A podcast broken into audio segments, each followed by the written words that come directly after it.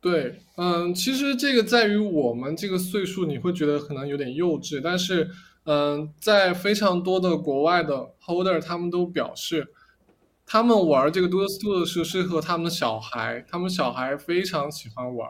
而且，嗯，其实大家都不能忽略这个目前这个小学生，他们有非常强的购买力。比如说，我有几个朋友，他们专门做那种小学生用的手游的，小学生玩那种游戏。他会里面充非常多的钱，就是你完全无法想象，因为现在小学生就挺有钱的。然后，嗯，用小学生去传播这种文化也是非常有有有作用的。因为最近 Doodles 和一个美国线下的那种商店合作，那个商店是一个儿童玩具的商店。那么大家就可以想象一下，在那个玩具商店里，我植入 Doodles 2的一个设备。那大家耳濡目染的就会进入这样一个生态。欢迎来到 NFT 轻松聊，我是 Charlie，我是阿张，这是一个只聊 NFT 的频道，带给你来自 NFT 市场的经验分享。我们会谈到 NFT 项目解析、市场资讯、投资心得、大神访谈。现在就马上来收听本集精彩的节目吧。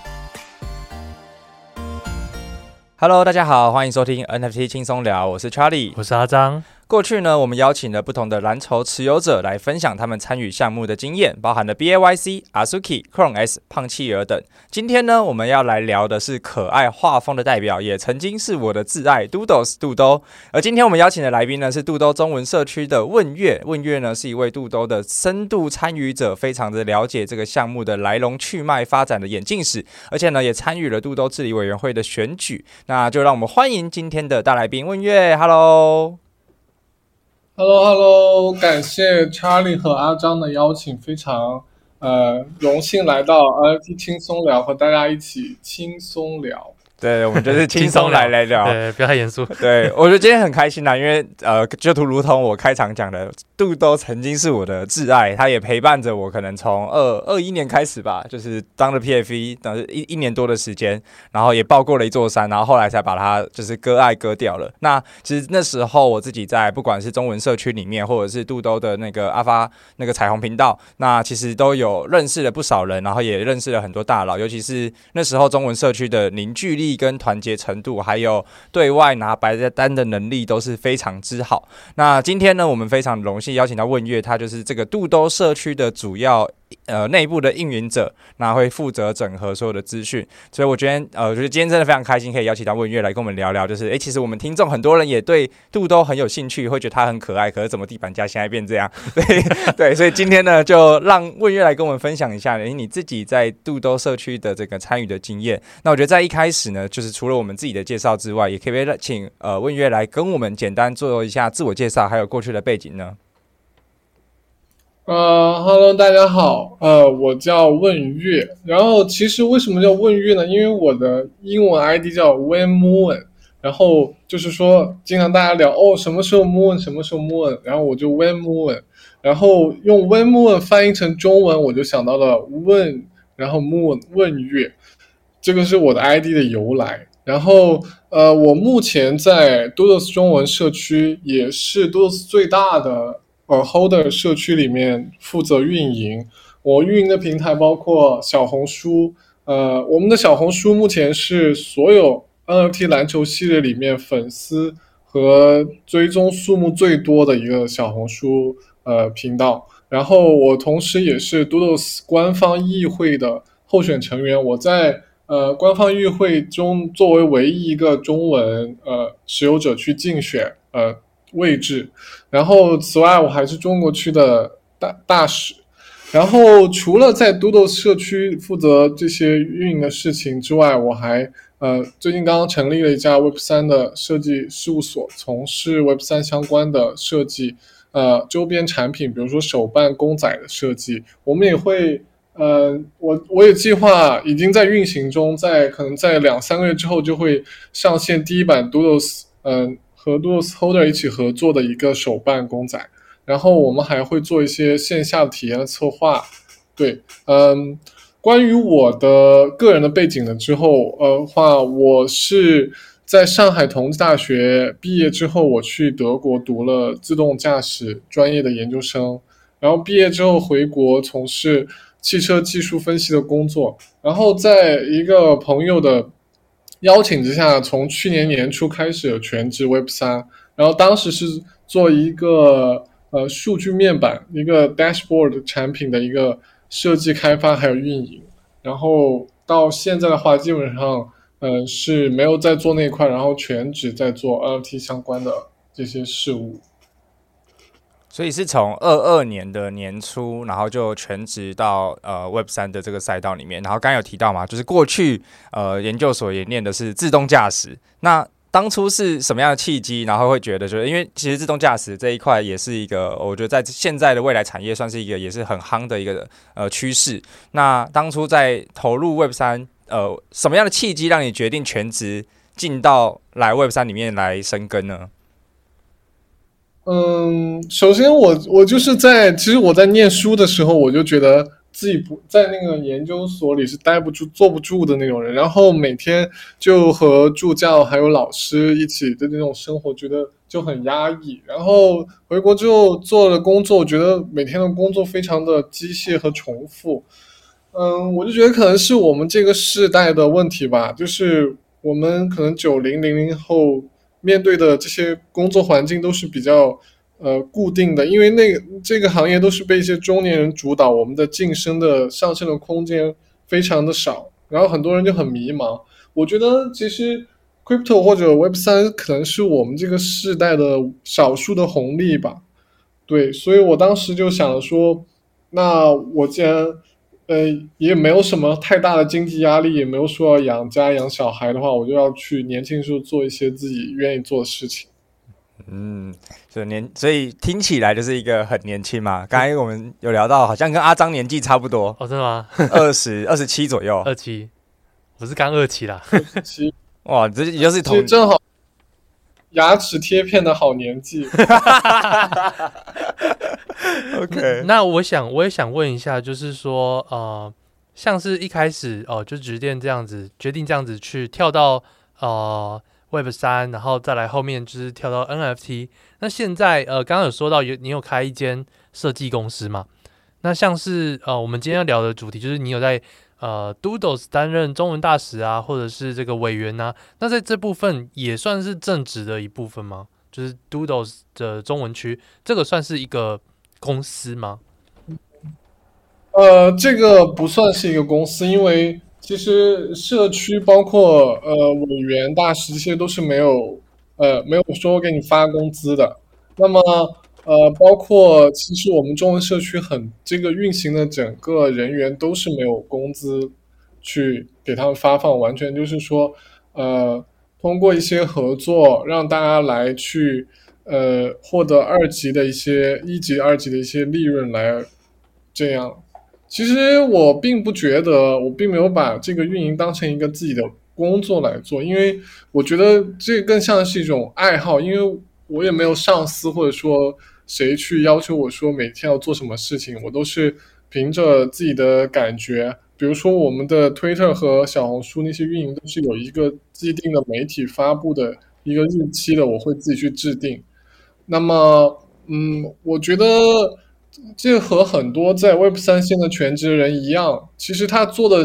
这些东西可能不是并不盈利，但是他还是很热情的去做。我觉得这可能算是一种事业吧，不算是一种工作。哦，所以是算是从呃借由这样的一个从 Doodles 出发，然后来去。延伸到很多认识不同的人啊，或者是透过读手呃，透过这个社区，然后来去争取一些呃跟外部合作的机会。那借以或或许就可以因此呃跟自己的事业上连接，或者是自己在比如说二级市场啊，或者是其他项目上面的一些利润，就有有有呃去为了是这些机会嘛，就是应该说让你这么热忱做这件事情的那个。就是是单纯喜欢 Doodles，想要 Doodles 发扬光大，还是说呃算是看好这些合作机会，或者是都有呢？哦，我觉得让我有这个热情去做这个事情的原因是，呃，第一点，首先我觉得 Web 三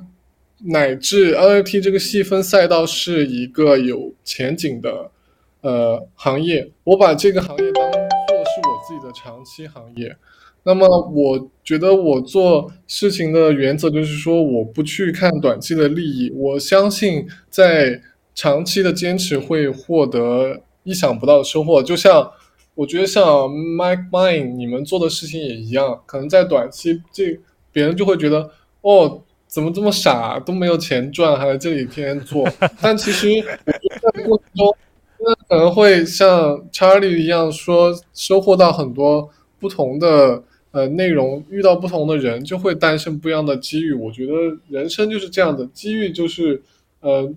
嗯、在你默默耕耘之后才会出来的。然后我也相信，呃，Web 三是一个长期行业，所以我就很爱惜自己的羽毛，然后也不去做一些急功近利的事情。我觉得这是一个长期的事业，所以说我很热情的去做这个事情，我不不计他的回报这样子。嗯，我觉得啊，刚刚这这个我们就。啊、呃，回到我们自己做 NFT 轻松聊这个节目，就是我们在片刚开始有跟温月在聊，就是呃，我们做这个节目也没有很大的盈利，没有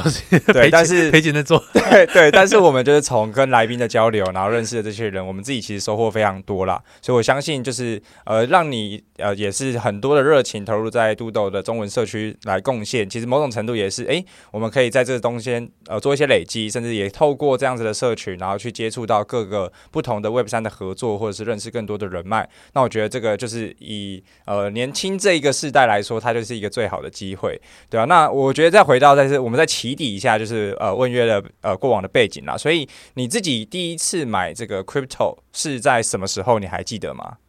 就是什么时候开始买加密货币的？我第一次买加密货币应该是呃二零一七年还是一八年，有一个同学告诉我说要去买。ETH，我说你是不是最近又被骗到什么情况？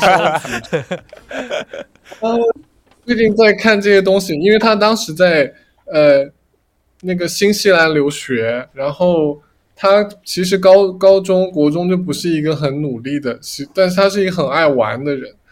然后当时大家就对他很怀疑，然后我就说那你就随便帮我买一点吧。然后后来在他那里放了一点。然后这个人也是去年让我全职进入 Web 三的这个人，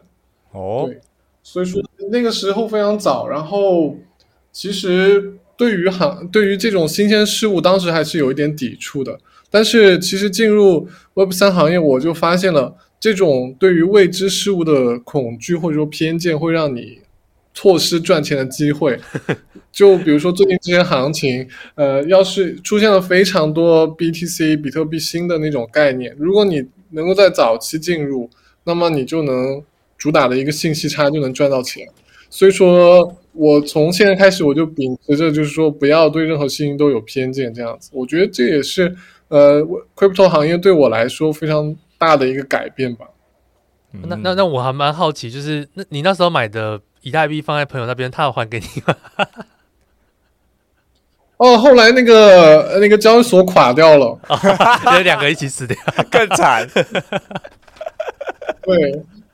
那也没有多少钱，但是就是觉得很神奇，但是也有可能放到现在密码也记不住了。呃，也是啊，就是那时候真的是很不好保管到现在。对。OK，那那我觉得在延伸啊，像 Doodles 是呃问月第一个买的 NFT 吗？还是说这个是你后来持有，或者是你觉得很喜欢才就是长期购买，或者是成为他的 OG？呃，应该是我第一个篮球 NFT 吧，不是我第一个 NFT。我记得我刚入圈的时候，我是去呃其他社区做那种 Moderator 赚钱的，然后然后我第一个 NFT 应该是一个叫。呃，Social Shiba 什么 Club 就是一个当时流行很多动物，三 D 动物嘛，那个零二一年底的时候，然后当时就在里面做 Mode，然后就去 Free Mint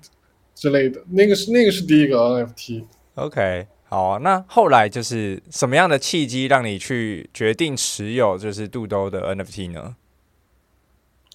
嗯，其实当时市面上有好几个。差不多类差不多价位的，比如说 Clone X，比如说 Azuki，比如说 Cool Cats，呃，还有什么 Doge Pound，还有呃 Doodles。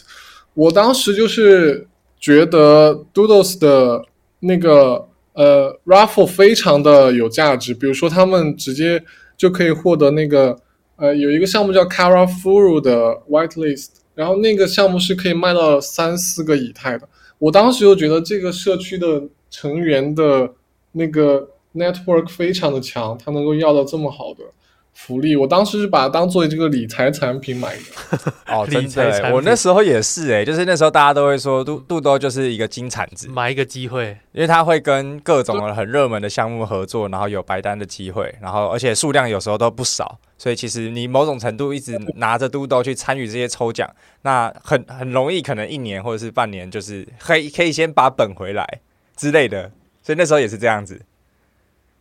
对，那个时候就是夸张到，甚至你就去持有 Doodles 进一些 Discord，他就直直接给你发白名单，就是那个时候就夸张到这种程度。所以说，当时开始持有 Doodles，我大概是在十一还是十个以太的时候买的。哦，OK，那也是一个中价位了，对比现在。OK，但是就是十十一买，然后就一直持有到现在。对，其实对比现在价格，我是有回本的，就通过二级这些是能，啊、是差不多有回本。通过它带来的一些其他合作机会，其实是没有亏的。对，嗯，真的真的，OK OK，好啊。那呃，我觉得可不可以请问月，因为相信我们讲到现在啦，就是呃，大家可能一直一直听到肚兜，或者是一直听到 Doodles，那可不可以由你的视角先来再跟我们的听众来介绍一下 Doodles 是一个什么样子的 NFT，然后它拥有什么样的社群？嗯，如果要谈到 Doodles 是一个什么样的 NFT，我想问大家，先问大家一个问题：大家觉得 NFT 未来是什么？我觉得 NFT 未来一定是和 Web2 结合，它应该是一个 IP 的东西。那么 Doodles 就是一个能被圈内圈外男女老少、阿妈阿公都能接受的艺术风格的项目。嗯，如果要在日常生活中选一个宣传的 NFT，我觉得 Doodles 是最具有最好传播基础的。嗯，因为呃，我目前运营的这个 Doodles 中文小红书，我就很明显能感觉到圈外人对 Doodles 的热爱。我的那些四五千个粉丝，他们是完全不认识 NFT，也完全不知道 Crypto，但是我的帖子可能就会有十几万的浏览，几千的点赞，他们就是单纯的热爱 Doodles。我能够想象，Doodles 要是在现实生活中，他开一个呃游乐园或者说体验店的话，一定会有非常多的人去呃参与去享受。然后他的艺术风格就非常的独特，是一种能够让人在紧张生活中获得非常舒压的感觉。包括呃他的艺术家 Burnt Burn Toast，他就是受到 Google 还有很多大品牌的邀请去做一些 sticker，那些 sticker 就是给人一种非常放松的感觉。然后他非常的包容和多元化，让每一个人都能在其中找到他自己的数字化身。我觉得在我的眼里，Doodles 是这样一个项目。然后它的社区的话，我觉得 doos 的持有人非常的年轻，嗯，他们非常的有活力，和其他的项目都不太一样。然后他们非常的俏皮，我们每天聊的内容都非常的跳跃。可能这个时候在呃说吃的，那个时候又说到其他的日常生活，反正就会让人觉得非常的年轻和有活力。对，真的，我刚我刚刚就是因为因为你一直讲到就是你的小红书，然后我就忍不住了去搜寻一下你的 那个 Doodles 的小红书，我觉得哇，就是那个风格感真的是很，因为因为它本身就蛮有设计感，加上它的色彩程度是非常丰富的，所以我觉得它某一种层面，其实在在这些自媒体上的经营还算蛮吸睛的，我觉得真的真的是刚看随便看就觉得都做的蛮好的。是，嗯，这是它非常天然的优势，我觉得甚至连 B A Y C 可能都做不到这样。当然不是 diss B A Y C，但是我觉得 Doodles 在这一块 有非常强的优势。嗯，Doodles，我觉得他的画风跟他的艺术感真的是很讨人喜欢啦。所以当初，呃，那时候我也好几个在挑。那时候我记得我买的时候也是买在十三左右，就是也是二一年的年底。然后那时候同期就是有 S，然后有 Asuki，那时候 Asuki 的地板甚至还比较低。然后就是，但是猴子就比较贵嘛。然后那时候也是这几个在挑，然后最后也是选了一个，哎，我自己最喜欢的画风。然后也是同样有那个理财概念，就是它对我来说那时候也是一个金产值。对，因为从那时候呃拿到一些项目白单，确实有很大的赚钱机会。对，所以就这样子选。那所以回到刚才问月讲的，就是我觉得在呃他的这种平易近人的艺术设计，是真的比较容易去串起可能一般大众对于这个东西的喜好。因为这个本身的这个艺术设计师，他也是一个跟各大知名品牌都有合作过，而且艺术品也都是很有价值的一个设计师，所以我觉得从你的观点来说，也是一个，呃，从我们看到的结果来说，也是一个很符合的，只是事与愿违吗？或者是说它的这个地板价的支撑，这个我觉得待会可以后续来聊，然后就是它或许有一些决定跟一些决策，然后导致说，诶，其实藏家他可明明就是很多人喜欢，可是。为什么地板就是起不来？待会我们再来聊这个话题。那我觉得在聊这个话题之前呢，反而我们可以先来聊聊，让大家更了解到底 Doodles 的就是生态系长什么样子。因为可能现在我们持有的是这个 Doodles，那现在可能大家叫它 OG Doodles，然后之前可能也出过那个罐头 Duplicator，然后也出过那个箱子那个 Bus，然后后面又出了 Doodle 二。那可不可以来跟我们分享一下？就是诶，从呃你参与这一段期间以来，到底 Doodles 有推出了这么多新的 NFT 或者新的产品，那到底每一个在做什么呢？嗯，我觉得其实 Doodles 的生态非常的简单，大家就可以直接把它分成 OG Doodles 和 Doodles Two。然后 OG Doodles 是享有最高的权益的，不过它一路上获得的空投就有 Duplicator，然后还有最近的 For Real 的一个 Box。然后在 Doodles 二里面，嗯，这个时候这个 box 这个 Genius Box 可以开出一些虚拟的衣物。那么 Duplicator 更像一个电池，在每次重大升级的时候都可以充能使用，就它可以使用多次。比如说 Doodles 二刚开的时候，Duplicator 可以用一次，之后 Doodles 在呃不管是在以太还是说在 Flow 上有新的升级的时候，Duplicator 都会起到一个非常重要的补充。那么就是一句话总结，就是说 OG 是最高的位置，然后在 Doodles Two 里面，嗯，Box 是非常有用的，然后 Duplicator 在所有的环节里都会起到一个连接补充的作用。那我我蛮好奇，因为我自己是没有 Doodles，也对这些生态是比较不了解的。就是刚刚讲到的所谓的所谓的补充的意思到底是什么？它具体上是就是我是要，比如说我是要拿着它才可以参加什么活动吗？嗯。对，比如说 Doodles 二，嗯，我可以这样形象的解说，就是 OG Doodles 是一个人的上半身，我们可以看到它是一个社交头像。那 Doodles 二就是它的全身，这个 Doodles 全身。那 Duplicator 就是把 Doodles OG Doodles 的一些特征我提取出来，然后把它 mint 成一个虚拟的衣物去交易，或者说我自己去佩戴这样子。那用完一次这个 Duplicator 就没电了。那等到下次。比如说，可能有 Doodles 三，或者说 Doodles 其他的时候，它又又有电了，它又会起到一个连接的作用、补充的作用。哦，所以它是每一次有一个新的东西出来，它会充电一次，然后我就可以再拿它去跟呃去但去产生出虚拟衣服吗？嗯，Doodles 二是虚拟衣服，我可能在以太上有更多，以后万一有音乐啊，或者说其他部分，也有可能是一个。线下的门票之类的东西，它就会起到相应的作用。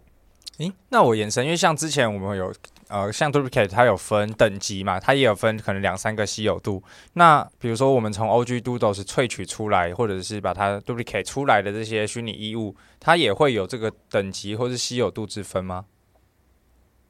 呃，对的。首先，那个 Duplicator 的稀有度，呃，稀有度越高，你能复制的。OG 的份数越高，比如说我的 OG 有一个头带，那么我用稀有的 Duplicate 我可以复制三个头带出来，我用普通的只能复制出一个头带出来。然后在稀有的复制的过程中，还能增加那种稀有衣物的爆暴击率，对，然后出来的衣服也会跟着，比如说我的我的 Doodle OG 是一个恶魔，是一个非常稀有的，那么我复制出来衣服也是非常稀有的。在过程中还会爆出更稀有的这种，呃 bonus，然后普通的话这种几率就会降低一点。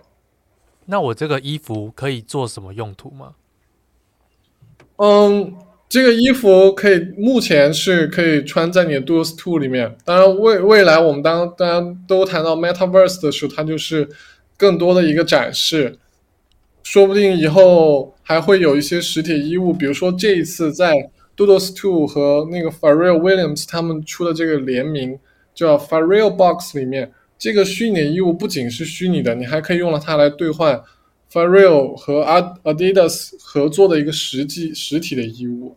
哦，所以就是说，呃，都呃，我可以透过这个 Duplicator，然后复制，把我呃原本的这个 OG Doodles 的。的身可能比如说身上的衣服，把它拿出来变成独立的衣服，然后接着我就可以给我这个 Doodles Doodles Two 就是一个全身的 Doodle，然后我就可以给他穿衣服，对吗？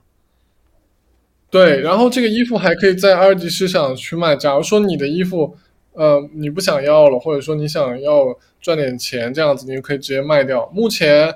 最高的衣服一件是卖了大概两千美元左右吧。哦，很。很贵哎，这衣服 衣服很贵哎，这衣服比我想象贵。那那所以他他是他是会呃，就是他给 Doodles Two 穿衣服，也是会经过什么智能合约，让他的 Doodles Two 的那个图片产生变化吗？嗯，其实 Doodles Two 考虑到这个问题，因为 Doodles Two 是一个面向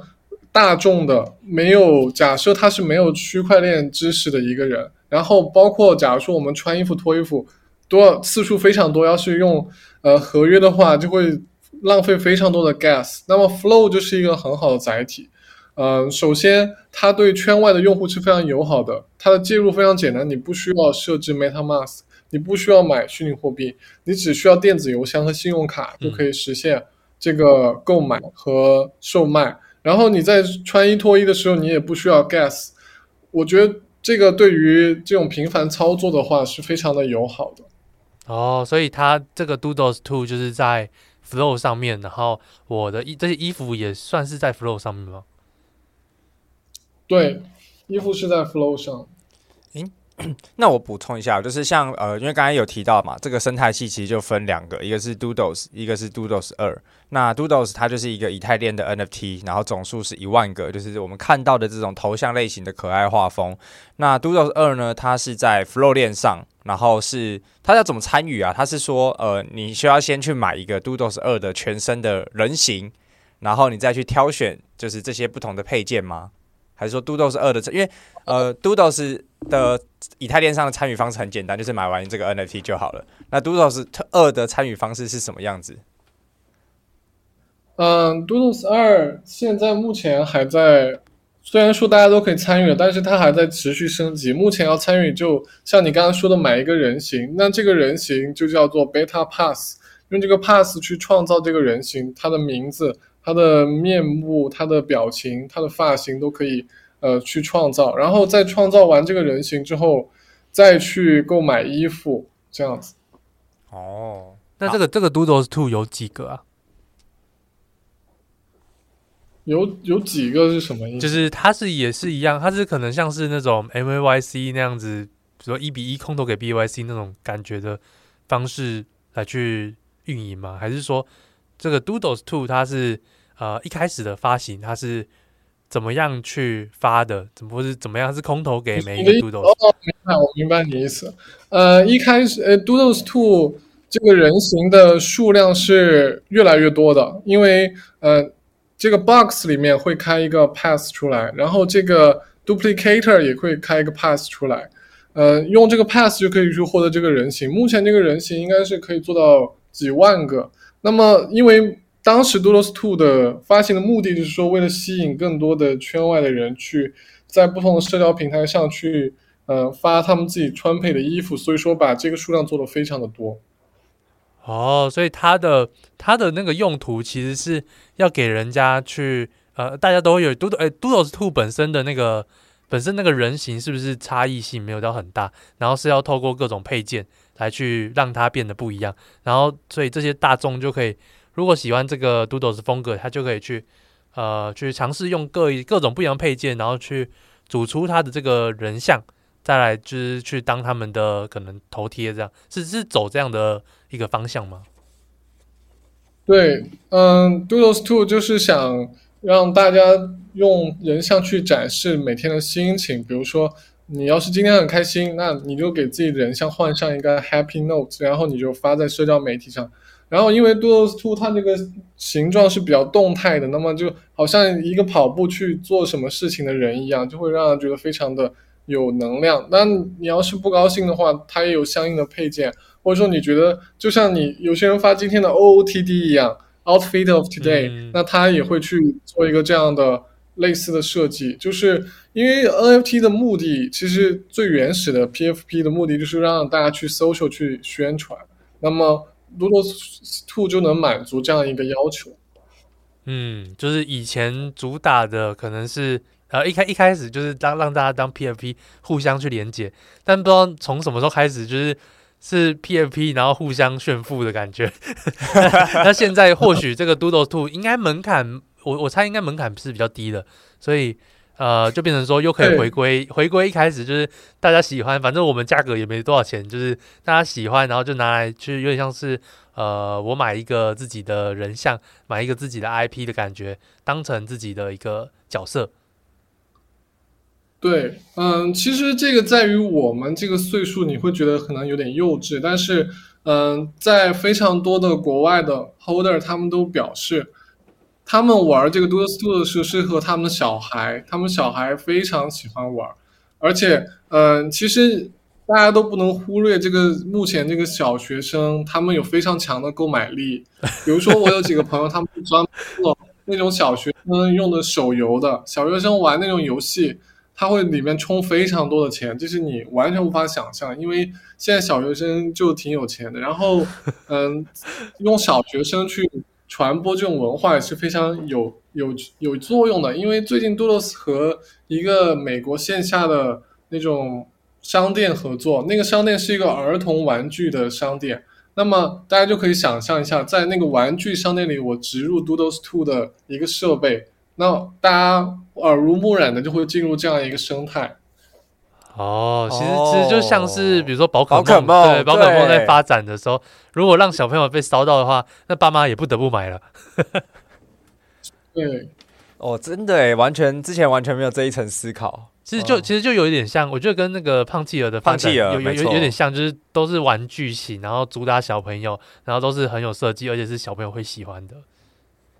都蛮有，就是类似的这种这种感觉，然后就像说，就是其实主打小朋友，小时候小朋友虽然本身是没有什么消费力的，可是小朋友可以撸着爸妈消费，而且爸妈没办法拒绝。对。所以是蛮蛮，就是反反而是到我们这个年纪，或许这个东西就已经吸引不到，或是有兴趣，我们也不一定会花钱购买，或就觉得这东西可能是诈骗，或者就是一个泡沫。但是小朋友其实不会想那么多，小朋友就是我喜欢，我就是一定要买到。小朋友觉得他很可爱，或者是，是要买，对，或者是有一个小朋友在买到之后，他开始在跟朋友炫耀，然后他就是同学就开始吵着跟同学说我也要，我也要，那他就会烧起来。我觉得对，如果说主打这样的话，像非常多的用户。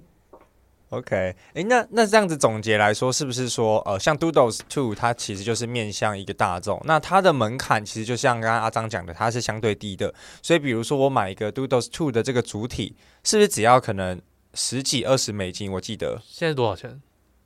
也差不多十几二十美金。那其实很便宜耶。对，就变成是说，你可以买了一个就是这个载体，然后你就会有一个 Doodles Two 的人像，然后我再去决定要不要买什么衣服。对，你再决定要不要买一些相关的配件。除了衣服，还有什么可以换？裤子、鞋子好像也有，鞋子配件呢，可能以后还会有宠物，因为我在呃 Doodles 的海报里就一直看到会有这种暗示，下面有个猫猫的食物的盆子，而且 Doodles 那个猫非常受欢迎。对，哦，所以这些都是全部都是透过这个这个 duplicator 去从。呃，这个 O G 的里面，O G 的身上的一些素材里面挖出来，然后给 Doodles 去使用吗？呃，对。然后另外一个来源就是说，你可以通过开那个 Genesis Box 里面也有非常多的衣服。哦，那些那那那些衣服就是新的特征，对不对？就是就是原本 O G Doodles 没有的。对，呃完全新的特征。哦，所以那些哎那些 Genius Bus 的呃衣服，它是之后也有机会会换成可以换成实体的衣服吗？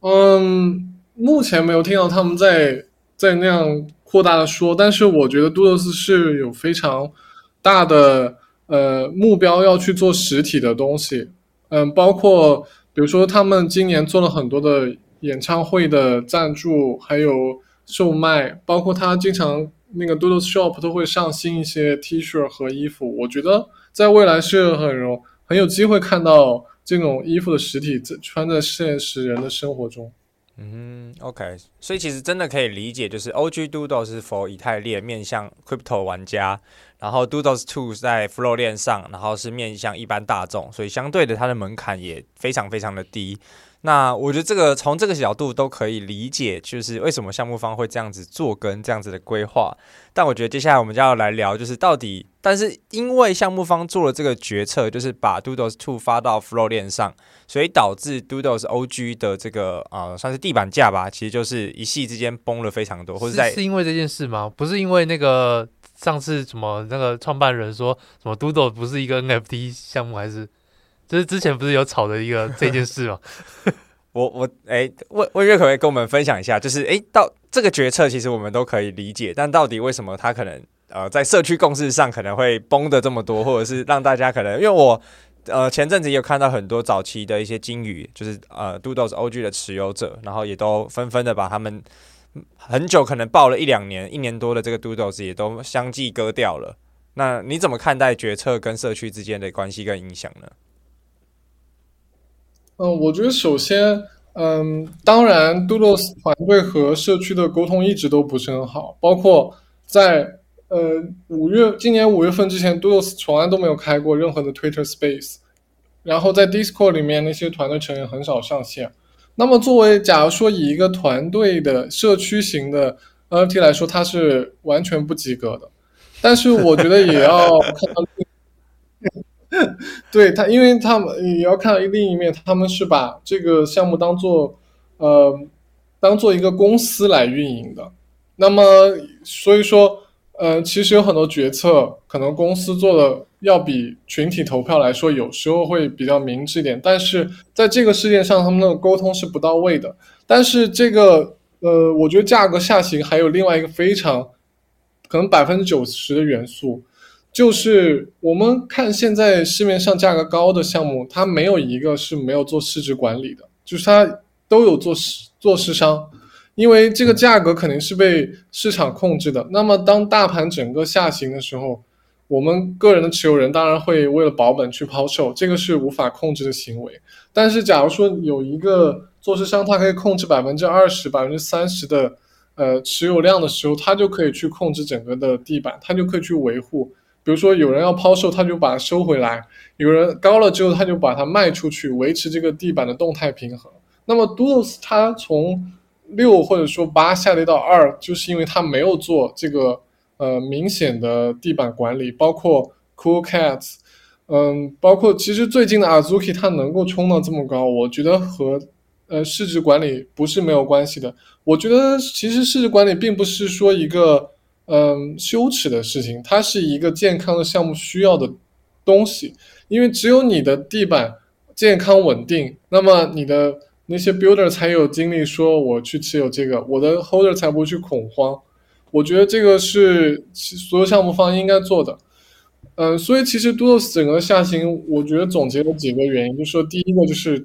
团队沟通不透明、不到位。让大家误解了，说整个项目都会要搬去 Flow，其实 OG Doodles 还是在以太上，而且其实还会有更多的以太上的计划的。第二个就是说，Doodles 社区它可能缺乏一个市值管理，就是它没有明显的做市商去维持这个地板的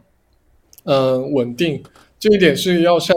呃 Meme Land 或者说 Azuki 去学习的，呃或者说像 DeGods 他们也做的非常好。嗯、那么。嗯，第三点就是说，大家在 OG Doodles 上没有看到非常多的回报。比如说，我持有一个 Meme Land 的呃那个 Champion，我获得了什么？我获得了土豆，我获得了 Captains。那么这几个就给我非常多的实际的利益。但是在 Doodles 上，他发的东西从来都是走的一个非常神奇的路线，比如说 Doodle 呃，Space Doodle 那个东西就是我用我的 OG 换到 Space 上，又换回来，就是它不是一个 mutant 或者说一个衍生的东西，你不能卖。那么这个 Doodles 2也没有给 Doos 带来非常大的收益，所以说大家觉得，那我持有这个 Doos 这个钱，我还不如买其他的东西呢。对，所以说，嗯，在这个角度上来说，它没有给 OG 非常多的现金上的回报，我觉得也是一个下下行的原因之一。所以这就是讲到一个盲点，就是某一种程度，或许以前我们都会觉得说，呃，要买这个 NFT 的原因是，呃，因为这个 NFT 的持有者持有比例非常分散，非常多。但是换句话说，就是当恐慌的时候，这些人因为每个人都是持有一两张、一两张，所以抛售起来也也是很容易抛售，然后就没有这种做市商控制。所以我相信某一种层面，Chrome S 也是类似的。就是持有者持有者社群是非常强大的。那换言之，就是呃，没有可能没有做市场。而且我我刚刚也有想到那个台湾的张币，就是也说我们绝对不控地板价。对，所以然后就回不来、呃，绝对不控地板价这件事情，就是到底是好是坏，还有好像。嗯，真的没有一个绝对答案。就是如果说好的话，那或许就是地板价可以维持；可是坏的话，就是你的所有掌控权可能都是做出来的，就是那些很多东西都是做出来的啊。随时如果说这个做市商要让它崩，那它就崩了，就是会被整体会被一方控住，会被巨鲸控住。好像就是怎么讲，有好有坏。对啊，就看你怎么去定义所谓好跟坏。地板价也是一种艺术，就是我可以不控，但是我绝对不会跟大家说我不控，我会跟大家一种。对，就像你追一个女生，你要是没有钱，你不会跟她说你没有钱，你会说你未来会赚钱。但是所以说，你要给他们留一个呃念想，要留留白，对，有一个想象空间，这是非常艺术的事情，这也是杜做的不太好的事情，就是。他不太会去给大家营造这种悬念，他们太直白了。就是比如说 Azuki，Azuki，你总会想到说，哦，他还要发币，但是官方从来不说什么时候发币，那就让大家一直去猜，一直去呃买。比如说 Meme Land，他之前说要发 Meme Coin，但是他也不说具体的日期，他就是做一个网站，大家去想。我觉得这就是一门艺术，呃，这个是嗯、呃、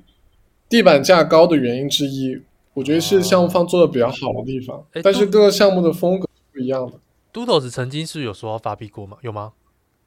好像没有。我觉得是没有了。呃，因为其实美国公司呃对于发币这一块是非常谨慎，因为 SEC 会对。哦，对啊，啊、哦，尤其今天又发 币安才被那个才被狙击。所以哦，所以因因为他们是就是运行一个美国公司的方式来去做这个，所以他们在发币上的难度会比较高，等于是也是让这个社群没有什么 想象空间，然后让空投的东西又是在 flow 链上可能又没什么价值，所以可能一连串的这个呃 一连串的这种失望跟崩跌才造成现在这样的吧。那要也也我也会想问说，就是像之前我我因为我印象没错是。其中一个创办人就说什么，呃，Doodles 不是什么 NFT 项目，所以然后这句话让大家发的很惨。我我忘记这句话我有没有记错？呃，你没有记错，但是他的原本意思说，我们不只是一个 NFT 项目，我们是一个想要把它做成一个公司，不只是一个说我把钱 rug 了我就跑，我发一个项目我就跑的那种那种 NFT 社区。它的原意是那样，但是就像我刚才说的。他的公关能力是需要提升的。哦，所以是被误解成，所以是误解了。对，因为其实你知道，推特上有很多人，他是为了收集流量，那他会提出最尖锐的东西，让大家去转推或者说去评论，这个是呃无可置疑的。就像当时呃 Azuki 跌的时候，也有很多人说这个 Zaga 哇、啊，但是大家没有去了解背后的故事。其实我觉得很多 holder 就是当你作为一个社区 holder，你被 FUD 的时候，你是会去澄清的，但是没有人会听。对，这个是很正常的现象。我觉得是每一个 NFT holder 都经历过的一个事情。哦，所以变成说，呃，这件事情其实是这个语义，我们就怎么讲理解的不一样。因为我那时候就是真的是看到 Twitter，甚至到其他平台上面，最后的结论就是看到说，哦，Doodles 好像不是要做不要做 NFT 了，然后也不知道要干嘛。这最后结论，这其实是啊、其实是可能就像是呃刚刚说到的说，Doodles 是想要做成一个呃公司 IP，它不只是一个 NFT，所以这种怎么讲语义的解读也是呵呵 很多时候是会有出现问题。说话的艺术、但是也和官方就是这个应该官方去做，官方应该把它表澄清好。对，包括 Doodles 它被误解成要整个搬去 Flow，也是被也是官方的，应该是他们沟通能力有问题。欸、Doodle 从我持有到现那时候持有到就后来卖掉这一阵子这一段时间，就是真的是一个谜耶。就是对于创办团队或者是这几个 founder，我们对他们都是一个谜。我们可以看到他们在 Twitter 或者是可能在呃 IG、Instagram 上面发文，可是我们从来不会看到他们在社群里面跟我们沟通，然后他们。做决策就像刚刚问月讲的，他们超级不会做所谓的期待管理，就是他们都不会去营造一个让大家 FOMO 的心去期待下一个要发售的东西，就突然哎、突然就是丢出来，然后因为像我记得 Dodo 有一度曾经地板到二十二十几吧，二十五、二十六，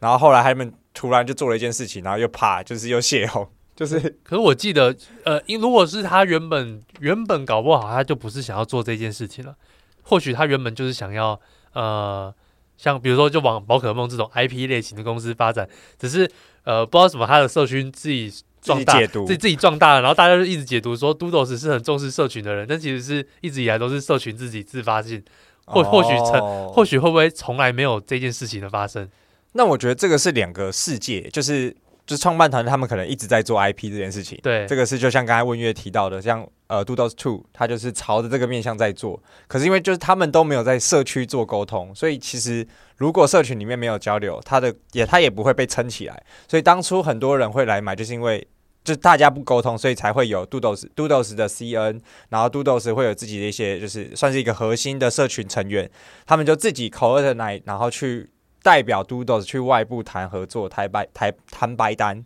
所以也是我觉得他就变成是两个 team，然后在做的事情。但一个就是民间组织，只是说他其实没有任何官方资源、官方连接。对，就变成是这个民间组织也造就了很多人因为民间组织的影响力而进来。可是他们后面进来发现说，可怎么跟官方的声音可能或者是官方的方向是不太一样的。我不知道我们两个组成这样子对聊，问月球怎么看？我我这是我们两个瞎猜测的啦，是这样吗？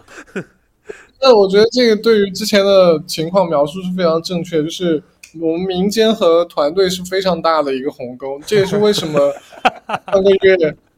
团队提提出要做一个社区议会，就是在团队和民间之间架设一个桥梁。那么这个议会的作用，它可以帮助管理这个国库。目前 Doodles 国库是有两千八百个以太，大概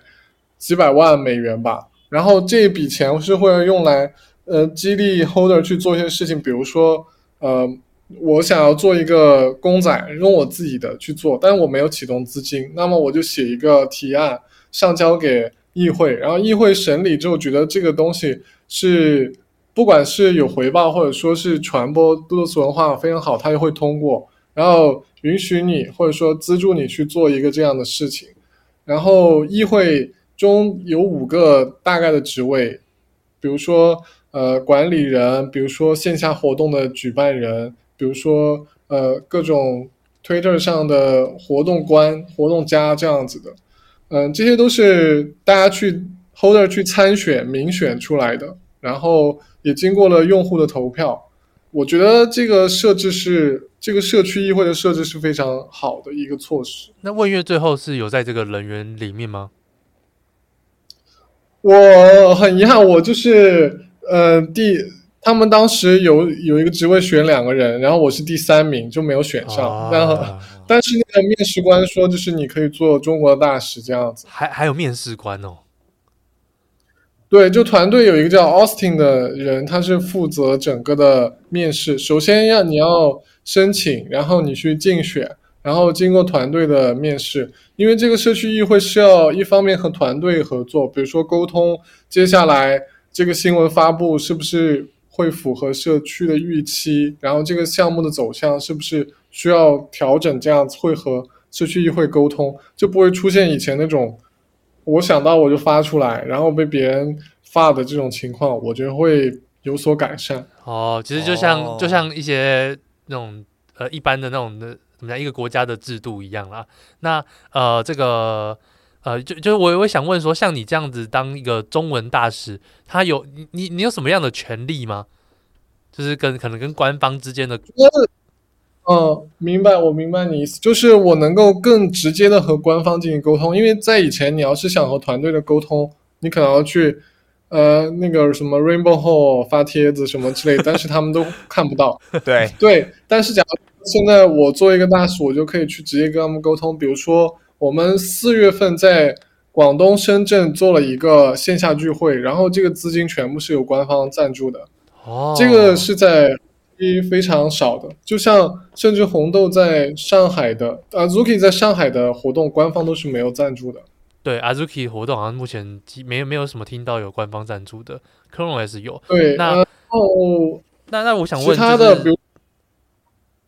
啊，你先说，你先说。比如说更多机会，比如说之前，嗯，最近日本他们日本的社区想要在日本举行活动，他们就找到我，让我联系官方，帮他们申请，嗯，周边衣物和资金这样子，就是作为一个串联的作用。嗯，哦，那这些资金算是刚刚讲的国库的这个资金吗？嗯，对。刚刚刚讲的这些资助都是先写提案，然后经过审理之后拨下来的国库的资金。哦，这些就是那些通过议会投票选，就是议会投票说这个提案是通过，然后才发放下来的方式。对，只是只是由你特由你去做一个桥梁沟通，可能会更快。我我记得那个国库的资金不是也是要 holder 去投嘛，就是所有的 holder。嗯，对，但是以前，嗯、呃，以前那种程序太繁琐了。比如说，我要写一个提案，然后我要等到很多很多人去投，然后最后这个东西的时效性非常差。那么，对于这种比如说线下活动，我大部分人都同意的情况下，嗯，我觉得这种快速的方案是比较有利的，因为你可以让呃这个举举办人很快就获得初期的资金，嗯，去做接下来的事情。OK，所以变成现在的这个提案的审理过程，就只要代表议会的议会的这些就是成员们通过就可以执行了，这样。对，嗯，在当然议会也会和团队去协调一些资源吧。嗯，我我觉得我觉得有这个议会存在真的很重要，不然真的没有人可以跟团队沟通。而而且而且就是要去奢望说所有 holder 都来投票到达一定的门槛是超难的，超难的啊！所以那时候很多事情都拖超级久。这这应该就是呃怎么讲？以前在讲道道的盲点之一，就是最后是没有人投票啊。对。OK，那那我觉得就是延伸，因为像其实呃，Doodles 要做一个 IP，或者是可能曾经也有人说他们想要做 Web 三的迪士尼。那其实我们也有看到一些 Doodles 在音乐方面的布局。那这一块甚至也有，我记得也有请来一个很知名的音乐相关的人。那可不可以请就是问月来跟我们分享，呃，Doodles 在音乐方面有哪些布局呢？啊、呃，我可以和迪士尼一起讲，因为其实 Doodles 在迪士在做 Web 三迪士尼上已经有一些动作了，比如说之前在迈阿密举行过一个室内的高尔夫的活动，大家的体验就非常好。然后，嗯，包括嗯，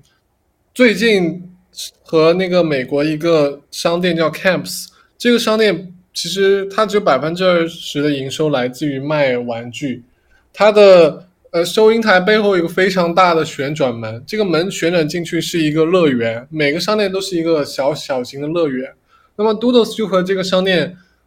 会在 LA 做一个这样的设置，嗯，就会让大家进去体验。其实，在每一个 Doodles 线下活动中，大家都是体验是非常好的，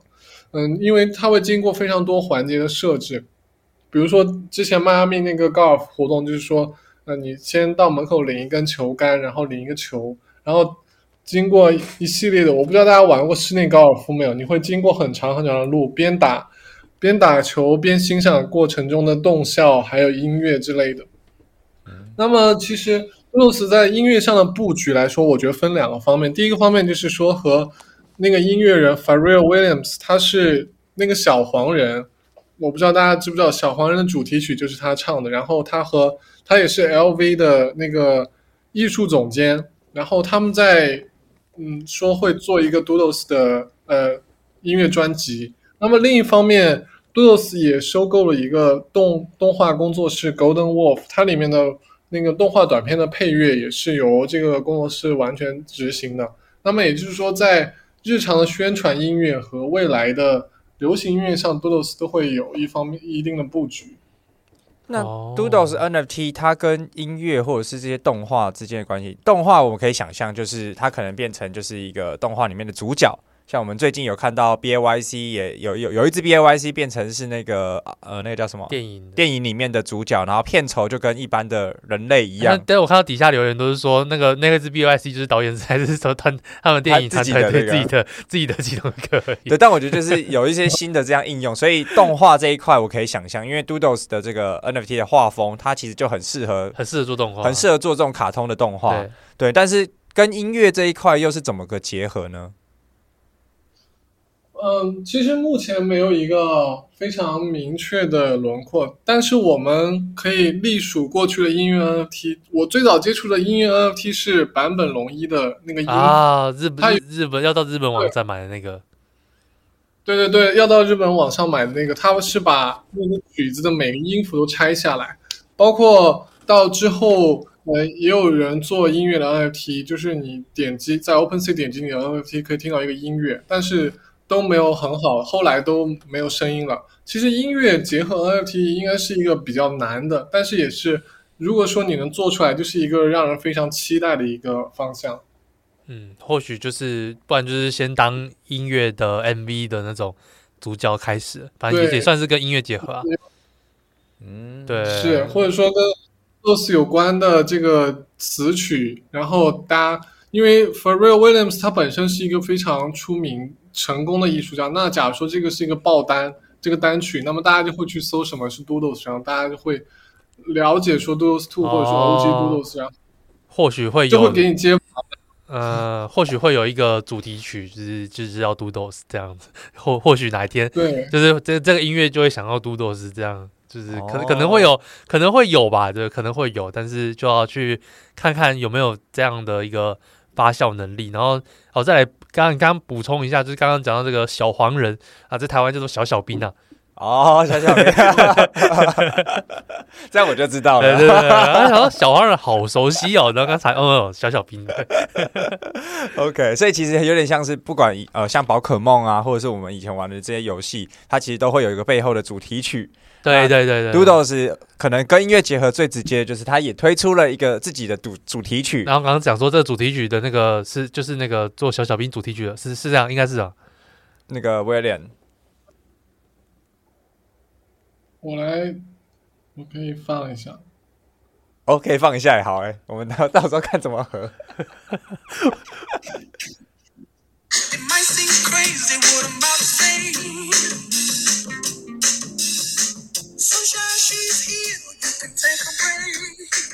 有这首很很常听到，对，这个就是小小兵二的插曲。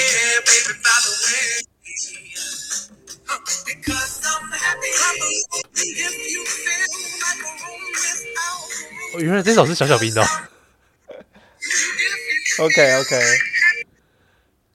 OK，对。好啊，我觉得这这一块之后也可以拭目以待啦。就虽然我们目前就是对于整个 Doodles 跟 NFT 它没并没有明说会怎么样，但这些都是我们今天呃我们三个闲聊之间的猜测啦。那我最后想要问一下那个问月，你自己对于 Doodles 未来有没有一些期待或者是想象呢？就身为一个从二就是也算是早期就持有到现在的一个终身资深 Holder 跟终身的那个忠诚的 Holder，嗯。我我是期待 Doodles 就像他说的一样去做一个非常成功的 IP，因为首先从我个人的感受部分，我从运营各种平台感受到普通人对 Doodles 热爱之后，我就决定去做，在普通日常生活中去宣传或者说去制作 Doodles 相关的周边。就像我在开头提及的那样，我已经和一个 Doodles holder 已经协商好，已经获得他的授权去做一个呃 Doodles 的手办，然后在会在我嗯大陆地区去售卖，然后我也计划就是我们小红书平台会作为一个我们社区 holder 在能够授权去做一些周边。这样我们可以把我们的社区的力量转化成一个实际的收入给到我们的 holders，我觉得这是一个非常好的措施。但是这些都架架设在一个基础，这个基础就是说 Doodles 受到普通人的欢迎。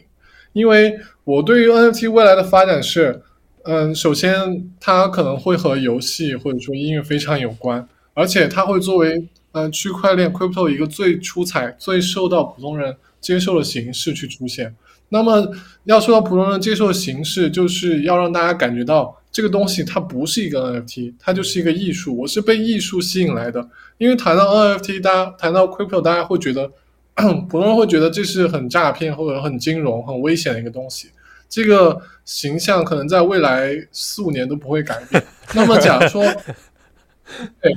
当然，假如说你，假如说你告诉别人，哦，这是一个 IP，你可以在上面，这是多么精美的衣服和形象，那么大家就会觉得，哦，这个 IP 好像还挺有意思，可以挺有趣的，我从来没有见过。那么当当他们后面喜欢上了之后，他了解到这原来是一个电子艺术，或者说一个 NFT，他就更好接受一点。嗯，我觉得这一点是很多大品牌都是这样做的，比如说 Starbucks，它在。今年做 NFT 的时候，它就是让用户去门店里，比如说我去喝咖啡，我去学习那种背景，然后他会发 NFT 给你，他会发钱包给你，但是你不知道它是 NFT，他会他叫它叫做邮票。那么，假如说我以后有 NFT 知识了，我觉得哦，原来我有这么多邮票 NFT，这个东西是可以卖的。那么他就把选择权交给用户说。那你也可以去卖，你也可以不卖，你可以完全不感受到，但是你已经进入他们的生态里了。我觉得多多想做的就是这样一个过程，他想让大家用艺术去进入这个呃生态，而不是说因为投资去进入这个生态，因为这投资进入这个生态是非常的困难的。我们大家都可以自己想象一下，周边的人当听到 NFT 或者说这个图片的时候，投来的那个异样的眼光是怎么样？所以说，我觉得。对，非常非常正确的路线，然后我也在做这个方向，然后我觉得官方也在做这个方向，包括今年官方在 LA 一个沙滩音乐节上也摆架设一个展位去介绍 Doodles 和相关的东西，嗯，包括我刚刚提到和美国当地的一个呃游艺游艺商店一个体验馆叫 Camp。Camp Store 去合作一样，他们想把更多的实生体验去带给线下的用户，因为其实现在我们大家可以去调阅一下 Web 三或者说 OpenSea 的数据，每天独立交易的地址都是慢慢下降，然后市场资金量也是下降，怎么样才能持续的活下去呢？一定是要场外的用户进来去了解到 NFT，我们才能更好的活下去。我觉得。Doodles 包括 Pudgy Penguin 他们都在做这种破圈的事情。然后，其实比如说 Pudgy Penguin 那个玩具二三十美金，有很多人是抱着支持 Web 三发展、支持破圈这个行为去买的。他可能对 Pudgy Penguin 也不平时也不是很感冒，但是他为了这种壮举去做这种事情。我觉得，嗯，Doodles 这次地板的回升，比如说从二回到大概二点六或者三，都是因为。嗯，大家看到 Doodles 在我 Web Two 的这一样的努力，因为其实 Web 三公司能够在 Web Web Two 做事情是非常困难的。你可以想象，呃，那个团队两个天天在电脑后面玩的宅男，怎么去获得呃商店的一个认可和他们合作呢？非常困难。对，那能够做到这个事情，就已经显现出这个团队的一些力量。然后包括现在那个 Community Council，呃，社区。委员会的成立也是试图去解决以前这种沟通的顽疾。我觉得 Doodles 这个项目一切都在往非常好的方向去走。那么，嗯，大家也可以持续的去关注它后面的这些行为。当然，嗯，这些都不构成投资意见，因为我觉得目前市场环境是非常错综复杂的。包括大家之前也看到，就是市场下行的时候，NFT 的流动性是非常差。那么，当大家做好准备去持有 Doodles 的时候，我觉得是你会。获得非常多的快乐，比如说在社区里，或者说在呃推特上的互动的时候，你都会感觉到它的能量。对，嗯，同意同意。那呃，我觉得最后啊，我觉得还有两个问题，那我们就就是可以结束今天这个精彩的访谈。第一个是呃，刚刚有提到嘛，这个所谓的 IP 授权，所以呃，因为我有点忘记了，Doodles 也像可能像 BAYC 一样是能够授权持有者拿这个头像或是这个 PFP。这个 NFT 去做全部的商用吗？呃，现在是完全没有问题的。在以前是有限制，比如说你的合同金额在十万美元以上的时候，你需要和团队去沟通商用这个 IP。但在这个金额之下是完全自由的，就像 BAYC。但是其实我们平时做的很多事情都用不到那么高的额度。嗯、这个已经有很多都是在商用自己的 IP，比如说在泰国普吉岛有一个卖大麻的那个 Doodles，他就是用自己的要去做这个门店的设计、产品的设计。大麻 Doodles 在那个，对对对，非常的设计的非常的好。然后，嗯，关于这个 IP，呃，我和团队的成员也沟通过了，就是说，假如说你想做自己 IP，你不仅能做，你还能获得 Doodles Bank 的社区金库的支持。哦，哎，我觉得这是一个很大的利好，哎，就是一个创业创创业有资金，然后有已经有现成的设计可以融入你的 IP，嗯，而且还有一些社群的一些支持。对，OK OK，那我觉得最最后一个延伸的问题，我觉得这个也会解除我自己心中的一些疑虑啦。对，因为之前可能也。我记得商用没有这么的直接，但可能经过了这一几次的交流之后，就像刚才问月讲的，他已经被呃完全可以来这样做，甚至还有机会得到官方的一些支持。那我觉得最后一个问题就会想要问说，诶，那如果今天听到这边，虽然我们以上讲的内容本来就不构成任何的投资建议啦，那。听众朋友，他真的诶觉得这个未未来的这个 IP 方向是一个想要参与或者是想要尝试加入，那可以怎么开始？因为可能不管是 Doodle 或者是 Doodles Two，那问月会建议从什么地方开始进到这个生态系里面呢？呃，我觉得假如说，嗯、呃，你是想做自己的一些小生意，其实我见到非常多的 Doodles 后的做自己小生意，在。推特上有一个人叫 Alchemy 的 Doodles Holder，他就是专门做小项链的。那个项链是用激光雕刻的一个金属片，然后他是专门帮别人定制。那当然利润也非常可观哦。他这个一个小的项链，呃，可能卖到一百到两百刀，但是它的成本可能只有十分之一。然后我们中文社区也有一个人叫叫 G，然后他也是他做自己的 T 恤，包括帮别人定制 T 恤。呃，我觉得其实。假如说你想要进入这个生态，目前最好的方法还是买 OG Doodles，因为 Doodles OG Doodles 有非常所有的权益，包括刚刚提到的 IP 的授权、社区的支持，包括你去做整个的一个商业的形象的策划，也是 OG 最好。